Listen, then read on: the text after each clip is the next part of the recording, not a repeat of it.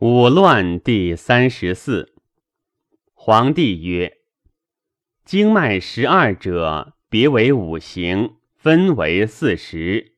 何失而乱？何得而治？”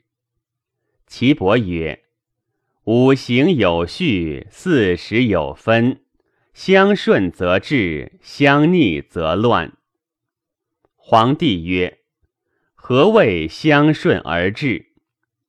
岐伯曰：“经脉十二者，以应十二月。十二月者，分为四时。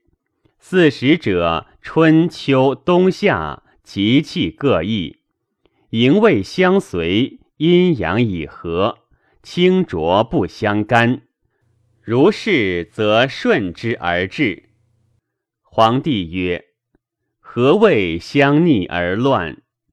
岐伯曰：“清气在阴，浊气在阳，营气顺脉，胃气逆行，清浊相干，乱于胸中，是谓大蛮。故气乱于心，则烦心密默，俯首静服；乱于肺，则俯仰喘液，接手以呼；乱于肠胃，则为霍乱。”乱于闭静，则为四绝；乱于头，则为绝逆。头重炫扑。皇帝曰：“五乱者，次之有道乎？”岐伯曰：“有道以来，有道以去。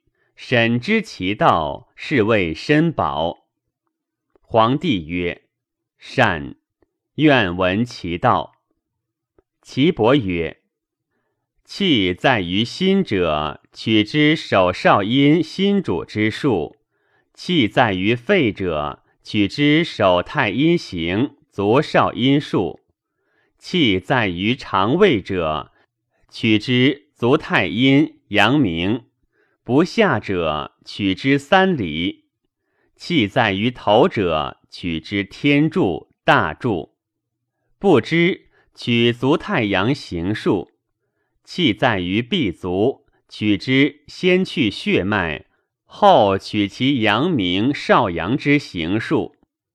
皇帝曰：“补泻奈何？”岐伯曰：“徐入徐出，谓之导气；补泻无形，谓之同经。是非有余不足也，乱气之相逆也。”皇帝曰：“允乎哉道，明乎哉论，请著之玉版，命曰治乱也。”